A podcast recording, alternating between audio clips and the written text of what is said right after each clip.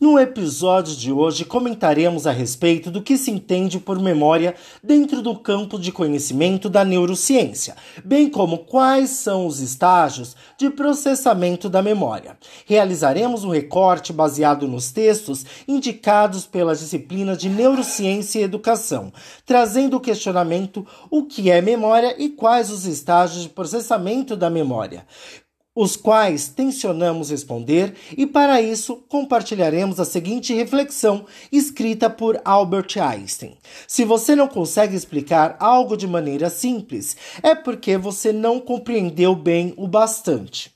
Eu sou Dior Borges e hoje estou representando o grupo 4, integrado por Alexandre de França, Ana Caroline, Bruna Dalvânia e Gisele Santiago, tutorados por Angela Paiva.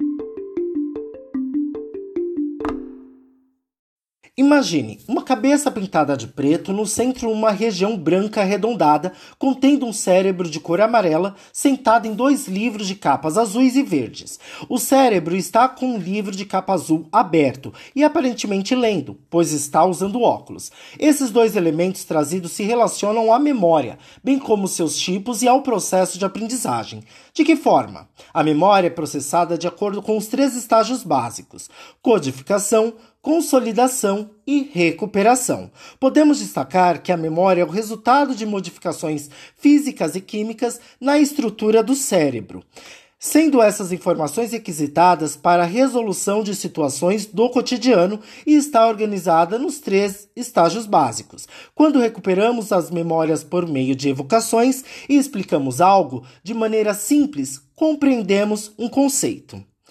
Muito obrigado.